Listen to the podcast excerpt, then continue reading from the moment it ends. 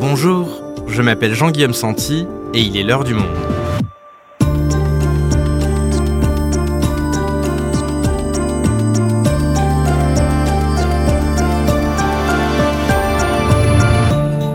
Aujourd'hui, un ministre en exercice sur le banc des prévenus. Ça n'était jamais arrivé dans l'histoire jusqu'à la semaine dernière et l'ouverture du procès d'Éric Dupont-Moretti qui comparait pour prise illégale d'intérêt devant la Cour de justice de la République.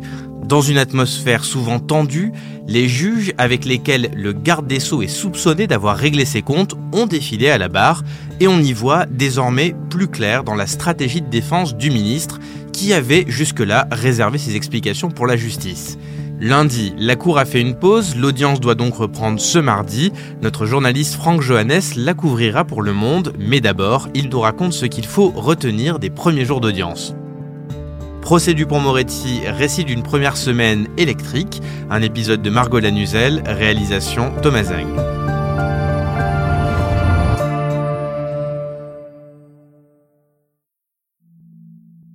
Alors l'audience commence au vieux palais de justice sur l'île de la Cité et non pas au nouveau euh, tribunal judiciaire qui est euh, tout au nord de Paris. Euh, le procès se déroule dans la première chambre de la cour d'appel, parce que la cour de justice de la République n'a pas de locaux dédiés, elle se réunit pas très très souvent par ailleurs. la première chambre de la cour d'appel, c'est une grande salle pleine de dorures qui a été faite en 1892, je crois avec des, tableaux un peu partout, des tapisseries, euh, des gobelins, euh, un décor très très très très solennel.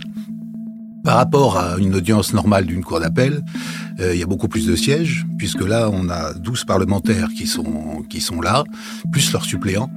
Donc toute la rangée de droite, en fait, près du, près du tribunal, est occupée par ces parlementaires qui sont en robe noire, parce que ce sont des juges, une fois, Quant à la Cour de justice de la République euh, côté magistrat, c'est euh, un président, deux assesseurs et trois suppléants. Donc ça fait quand même beaucoup, beaucoup de monde pour juger euh, Éric Dupont-Moretti. les journalistes, pour le coup, d'un peu tous les médias, on doit être, une, je sais pas, 50 ou 60. On est logé sur une petite mezzanine, derrière des colonnes. alors on a le mérite de voir les choses un peu en hauteur, mais faut pas être derrière une colonne pour voir quoi que ce soit. Et puis arrive celui qu'on attendait tous, Éric Dupont-Moretti, qui s'avance à petits pas, bien grave, très lentement. Euh, on sait qu'il a fait du théâtre dans une vie passée et il sait vraiment comment faire les choses. Le président lui demande son nom, prénom, âge et qualité. Il répond euh, Éric Dupont-Moretti, ministre de la Justice, 61 ans, et il va s'asseoir et le procès commence.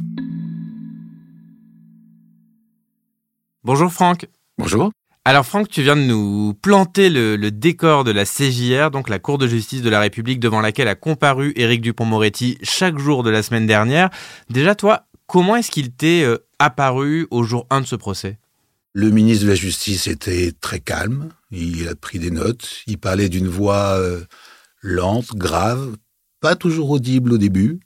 Il a pris la parole une première fois pour euh, une espèce de déclaration liminaire en disant que pour lui, ce procès était une infamie, un procès en illégitimité euh, qui a commencé dès sa nomination. Euh, il a dit on a piétiné la présomption d'innocence avec des contre-vérités, des mensonges parfois et aussi des injures. Et il a dit j'entends me défendre dignement, complètement, mais j'entends me défendre fermement. Euh, il fait allusion en fait à une déclaration du, du principal syndicat de magistrats, l'Union syndicale des magistrats, qui avait dès sa nomination dit que c'était une déclaration de guerre en fait, du gouvernement de nommer ce monsieur-là qui avait passé son temps à dire du mal des magistrats. Alors Franck, je l'ai dit en introduction, Éric Dupont-Moretti avait indiqué dans toute cette affaire qu'il réserverait ses explications à la justice. Je rappelle brièvement qu'on lui reproche d'avoir déclenché, une fois devenu ministre, des enquêtes administratives sur des magistrats avec qui, euh, contre qui il avait bataillé comme avocat. Alors, quelles ont été ces explications? Comment est-ce qu'il se défend? Il se défend au début, en tout cas, ça a un petit peu changé par la suite. Il se défend d'abord en disant que euh, il y connaissait rien et il dit avoir appris sa nomination par un coup de fil d'Emmanuel Macron quelques heures avant que ça soit annoncé euh, officiellement. Donc, il débarque euh, place Vendôme au ministère de la Justice et il dit ce qui se conçoit bien, hein, qu'il était un petit peu perdu. Il en rajoute beaucoup en disant qu'il savait pas la différence entre un directeur de cabinet et un chef de cabinet, que il avait aucune idée de la discipline des magistrats. C'est possible qu'il n'ait pas connu tout le détail. Pour un avocat pénaliste de talent comme il est, au bout de 40 ans de carrière, c'est un peu étonnant qu'il ait vraiment rien su. En tout cas, il a minimisé son rôle en disant vraiment, je n'y connaissais rien. Et par ailleurs, il dit qu'il a toujours suivi les, recommandations de son administration, et donc il voit pas du tout en quoi il y a un problème. Et sa ligne de défense, elle est notamment appuyée par son ancienne directrice de cabinet, c'est ça? Oui, tout à fait. Véronique Malbec, qui est aujourd'hui membre du Conseil constitutionnel, et qui, euh, à l'époque, est d'ailleurs la seule qui ait bien voulu rejoindre. Il a eu beaucoup de mal à faire son cabinet. Et euh, Véronique Malbec, qui était secrétaire générale du cabinet précédent, a accepté euh, de diriger ça. Et donc, c'est elle qui, de bout en bout du procès, tente de défendre Éric Dupond-Moretti en disant, ben oui, on a demandé des conseils autour de nous et on les a appliqués, c'est l'administration qui a décidé. Donc Éric Dupont-Moretti explique qu'il n'a fait que suivre les recommandations de son administration, mais il les a quand même suivis dans des dossiers dont il connaissait les protagonistes, on l'a dit, puisqu'il avait eu affaire à eux en tant qu'avocat. Qu'est-ce qu'il répond concrètement concernant ces accusations de conflit d'intérêts? Alors il répond que le seul conflit d'intérêts dont il a eu connaissance, par ses services, par son cabinet, par les services du ministère de la Justice, c'était les remontées d'informations. Il faut savoir que le, garde des Sceaux reçoit de tous les parquets généraux des nouvelles des dossiers sensibles. Et évidemment, comme lui, il avait été avocat dans des dossiers sensibles, plus de 300, euh, d'après ses propres déclarations, euh, il y avait quand même une difficulté au fait qu'il soit tenu au courant des dossiers dans lesquels il avait, il avait euh, travaillé et pour lesquels il avait quand même beaucoup tempêté. Ce qui fait qu'ils ont mis en place, au bout de quelques mois, ça a été un petit peu long, euh, des demandes à tous les parquets généraux pour leur dire dès qu'il y a une affaire sensible où apparaît euh, Monsieur Dupont-Moretti, il faut pas que ça arrive au cabinet. Ça arrive effectivement à la chancellerie, mais et après à Matignon une fois qu'il a arrêté de tout ça. Mais en tout cas, lui, il n'a pas accès à ces remontées d'informations. Pour lui, c'était le seul conflit d'intérêt possible, et il dit qu'il a été réglé assez vite. Assez vite, ça a pris quand même quelques mois, hein, le temps de faire la liste de tous ces dossiers par son cabinet, qu'il les transmette. C'était pas une priorité à l'époque, ce qui était probablement une erreur. Et alors Franck, on sait que comme avocat, Éric Dupont-Moretti avait la réputation d'être assez sanguin. Qu'en est-il en tant que prévenu? Au-delà du calme des premières heures, euh, est-ce que son attitude a, évolué au cours de cette première semaine? Oui, incontestablement. Euh, je pense que Éric Dupont-Moretti a une personnalité quand même assez forte, assez brutale. Il s'est fait une spécialité dans les procès de, de taper, de rentrer dans le tas. Euh, c'est la, technique du sanglier qui fonce dans la cour et euh, il n'a pas pu s'empêcher. Et du coup, il a adopté assez vite, surtout dans les fins d'après-midi, une, une technique d'avocat assez classique. Il est placé juste derrière les témoins. En fait, les témoins sont à une barre et lui, il a une table qui est juste derrière eux. Et donc, il grommelle, il tape un peu dans ses micros, il fait bouger sa chaise. Euh, il a d'ailleurs cassé un pied de son fauteuil qu'il a fallu changer en cours de route.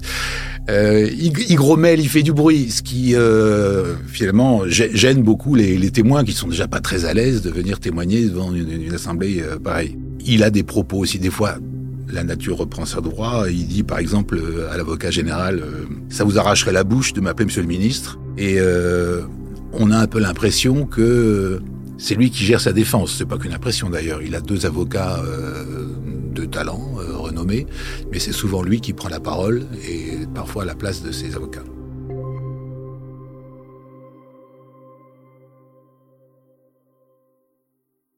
Alors, Franck, au cours de cette première semaine, on a aussi vu défiler beaucoup de témoins à la barre de la CJR, notamment des juges, et ce sont d'abord deux anciennes responsables de syndicats de la magistrature qui ont été entendus. Oui, tout à fait. Il y a une particularité importante dans la Cour de justice de la République, qui est quand même une juridiction un peu exceptionnelle, pour pas dire d'exception, et il n'y a pas de partie civile dessus. Quand quelqu'un euh, a un problème dans un procès, il est partie civile, c'est-à-dire qu'il demande des choses, il a le droit de s'exprimer avec un avocat euh, et d'avoir des dédommagements par la suite si, si, si, nécessaire. Là, non, tout le monde est témoin. Donc il y a à la fois des témoins témoins, et puis il y a des témoins plaignants. Ces deux syndicalistes, ces deux femmes, Katia Dubreuil pour le syndicat de la magistrature et Céline Parizeau pour l'USM, ont la particularité, particularité pardon, d'avoir euh, averti le ministère de la Justice très très tôt. Euh, Éric Dupont-Moretti a été euh, nommé donc le 6 juillet 2020. Le 7 juillet, elles ont dit qu'il y avait un problème de conflit d'intérêts, qu'il fallait qu'il règle ça très très très vite. Euh, il les a envoyés promener, elles lui ont écrit, elles ont saisi le Premier ministre, elles ont saisi le Président de la République, en vain à chaque fois, et elles ont fini par porter plainte. Et parmi les autres magistrats entendus la semaine dernière, il y avait donc aussi, on rentre là euh, dans, les, dans le cœur du dossier, les premiers concernés par ce procès, les quatre magistrats qui ont fait l'objet des fameuses enquêtes administratives.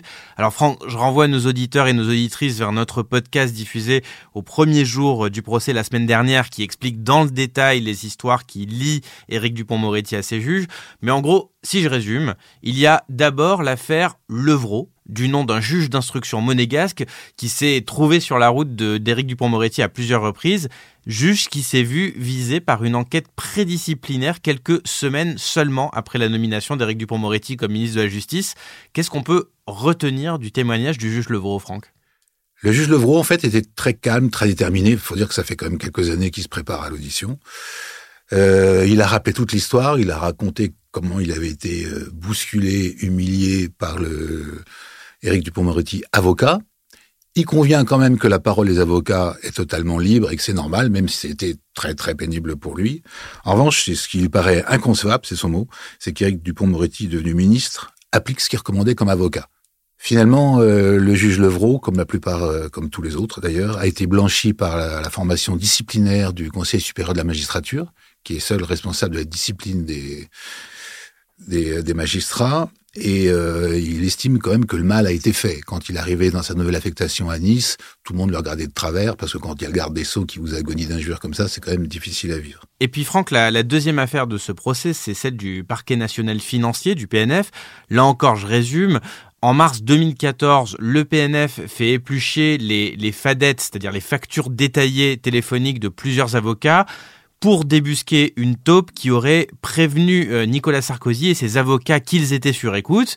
Éric Dupont-Moretti fait partie de ces avocats dont les factures détaillées ont été épluchées. Il le dénonce avec virulence en 2020, juste avant de devenir ministre de la Justice. Il parle de barbouzade. Et quelques mois plus tard, des enquêtes visant trois magistrats du PNF sont déclenchées par sa directrice de cabinet. Ces trois juges-là, ils étaient aussi devant la CGR la semaine dernière. Qu'est-ce qu'ils ont dit? Eliane Houlette, euh, la chef du parquet, a dit que trois ans après, il restait à peu près rien des accusations très graves et sans fondement euh, de Dupont-Moretti.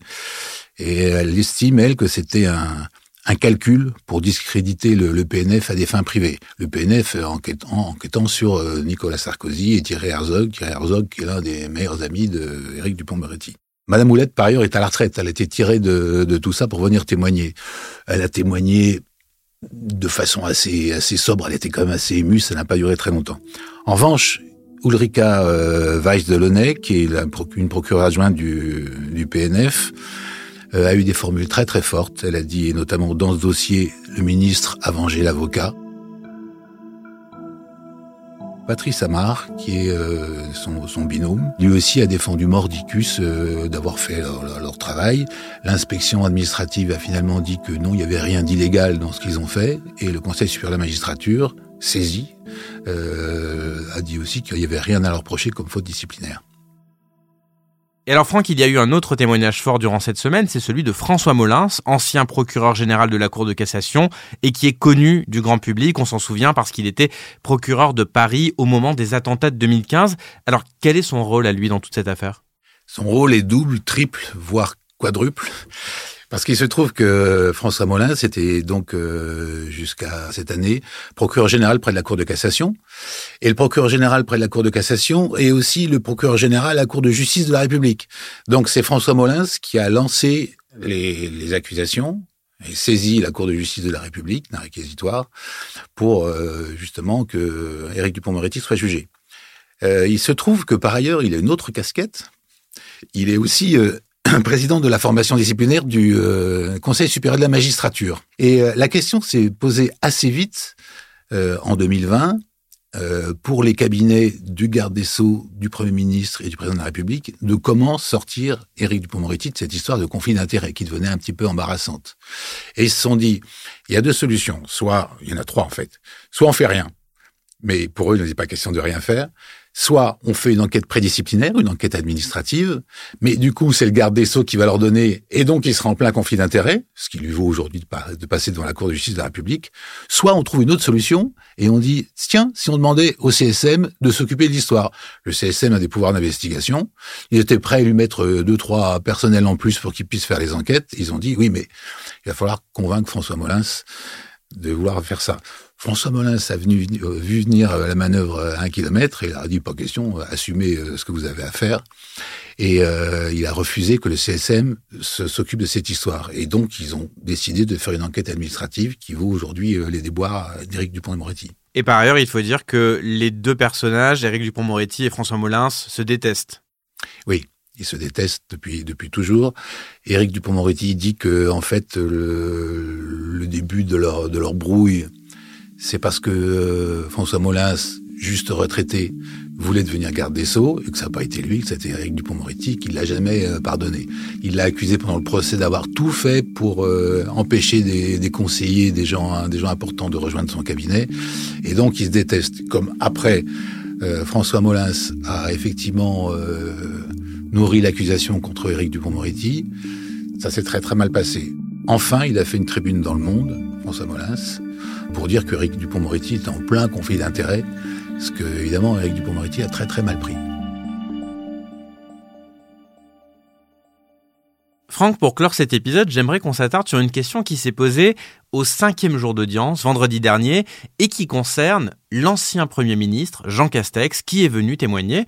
Plus de trois mois après la nomination d'Éric Dupont-Moretti comme garde des Sceaux, Jean Castex a pris, c'était en octobre 2020, un décret de déport, c'est-à-dire un décret qui interdit au garde des Sceaux de, gérer les affaires qu'il avait eu à, à, traiter comme avocat. Comment est-ce qu'il a expliqué ce délai? Parce que finalement, si Castex avait pris ce décret plus tôt, rien de ce qu'on reproche aujourd'hui à Éric Dupont-Moretti n'aurait pu arriver. Ah, c'est certain, il n'y aurait même pas eu de procès. Euh, Nicole Belloubet, ancienne garde des Sceaux, l'a dit de façon un petit peu malicieuse pour son successeur. Elle a dit qu'il aurait fallu prendre dès le 7 juillet, euh, Éric Dupont-Moretti était nommé le 6 juillet 2020, elle a dit que dès le 7 juillet, il fallait prendre un décret de déport. Euh, Éric Dupont-Moretti ne serait pas devant vous euh, aujourd'hui. Le décret de déport permet de, de dire euh, au ministre vous occupez pas de cette affaire-là, c'est Matignon qui s'en occupe à la place. Voilà. Pour euh, Jean Castex, il n'y avait pas urgence. D'abord, il aimait, euh, il aimait beaucoup euh, son garde des sceaux. Il disait que c'était quelqu'un qui avait du coffre, ce qui est le moins qu'on puisse dire, et de la voix. Et il estimait que c'était pas utile. Ce qu'il fallait, c'était éviter les remontées d'informations. Ça avait été fait, pas de problème il, dit que de toute façon, il avait un peu d'autres chats à fouetter. Jean Castex, effectivement, avant d'être nommé euh, ministre à l'été 2020, là, il s'occupait du déconfinement, euh, ce qui avait été quand même un petit peu compliqué pour toute la France. Hein. et il pensait que c'était pas vraiment une affaire très, très, très, très, très importante. Alors, pourtant, il a été prévenu euh, longuement. On, on l'a dit, il y avait eu les syndicats de magistrats qui avaient alerté à la fois le garde des Sceaux, le Premier ministre et le Président de la République, il n'en a pas tenu compte. Pire, son directeur de cabinet lui a fait une petite note pour lui dire qu'il y avait effectivement un risque sérieux de conflit d'intérêts avec son garde des Sceaux. Il s'en souvient pas. Et il estime que non, il n'y avait pas de, de, choses à faire. Et il a même dit de la façon la plus solennelle à la Cour de justice, devant la Cour de justice de la République, je peux vous dire qu'il me paraissait pas nécessaire de prendre un décret de déport à ce moment-là. Il finit quand même en prendre un, mais effectivement très longtemps après, au mois d'octobre. Il dit qu'il n'y a pas de problème, mais il finit quand même par le prendre en, octobre, ce décret. Pourquoi? Il le prend parce que Anticor, qui était le premier à avoir porté plainte contre le garde des Sceaux, avait à ce moment-là une procédure d'habilitation qui était euh, en cours devant le ministère de la Justice. Les, associations doivent être habilitées pour pouvoir euh, agir en justice. Et alors, il se dit qu'effectivement, il y a un problème pour que le garde des Sceaux euh, gère l'habilitation d'une association qui porte plainte contre lui. Il se dit donc là, j'ai fait euh, ce qu'il fallait pour que ça soit euh, Matignon qui s'en occupe. ensuite, le dossier donc leur vient entre les mains. toute la suite du dossier, des dossiers, à la fois du juge Levroux et du PNF, lui arrive euh, entre les mains. Et c'est Jean Castex qui s'occupe de tout ça. Alors il en a rajouté beaucoup devant la, Cour de justice de la République en disant qu'il avait passé ses week-ends, qu'il avait pris euh, tout ça très très à cœur, qu'il avait lu, épluché, interrogé les gens, entendu des inspecteurs, des témoins, etc. pour finalement décider de euh, leur envoyer devant le, le, Conseil supérieur de la magistrature les, les gens concernés, contre l'avis d'une partie des services du garde des Sceaux par ailleurs. Et donc, Franck, si je résume, du côté de l'exécutif, on continue d'affirmer que personne n'avait conscience d'un conflit d'intérêts possible. Pas personne. Jean Castex, oui. Il a dit, euh, avec l'épisode de Molins, je suis pas l'instrument de je ne sais quel complot, euh, je suis totalement étranger à tout règlement de compte. C'est moi qui ai pris les décisions, je les assume très bien, et pour il a dit de façon un peu pompeuse, euh, dans l'intérêt supérieur de l'institution judiciaire. Euh, ça a été un petit peu bousculé par ses, par ses conseillers, les conseillers justice à la fois de, M. Castex et du, président de la République de l'époque, qui ont reconnu, effectivement, contrairement à Mme Malbec la veille, que le conflit d'intérêts sautait aux yeux, que c'était évident. ils ont dit qu'on a collectivement euh, tâtonné, c'était un cas de figure inédit, euh, on ne sait pas trop quoi faire. Effectivement, si on avait su, on aurait fait un petit peu différemment. Ils sont quand même arrangés euh, tous les deux, les deux conseillers, pour refiler la patate chaude à quelqu'un d'autre. L'expression de refiler la patate chaude est de François Molins, en disant que quand même, il y avait une institution qui était là pour les conflits d'intérêts, HATVP, la Haute Autorité pour la Transparence de la Vie Publique, dont c'est le boulot. Euh, Didier Migaud, son président, un ancien de la Cour des comptes, a effectivement écrit au garde des Sceaux pour lui dire qu'il y avait un conflit d'intérêts, mais très très tard. Et euh, il n'a pas fait un article 40 qui permet de saisir la justice. Il a juste envoyé une lettre au garde des Sceaux assez détaillée pour dire attention, vous êtes en plein conflit d'intérêts. Et le garde des Sceaux lui a répondu en disant non, non, non, tout, tout va bien. Et donc maintenant, l'exécutif dit eh ben oui, si la HTVP avait fait son boulot, on n'en serait pas là. Merci Franck pour ce récit de cette première semaine de procès. On continuera de suivre tes chroniques judiciaires. Merci à toi Jean-Guillaume.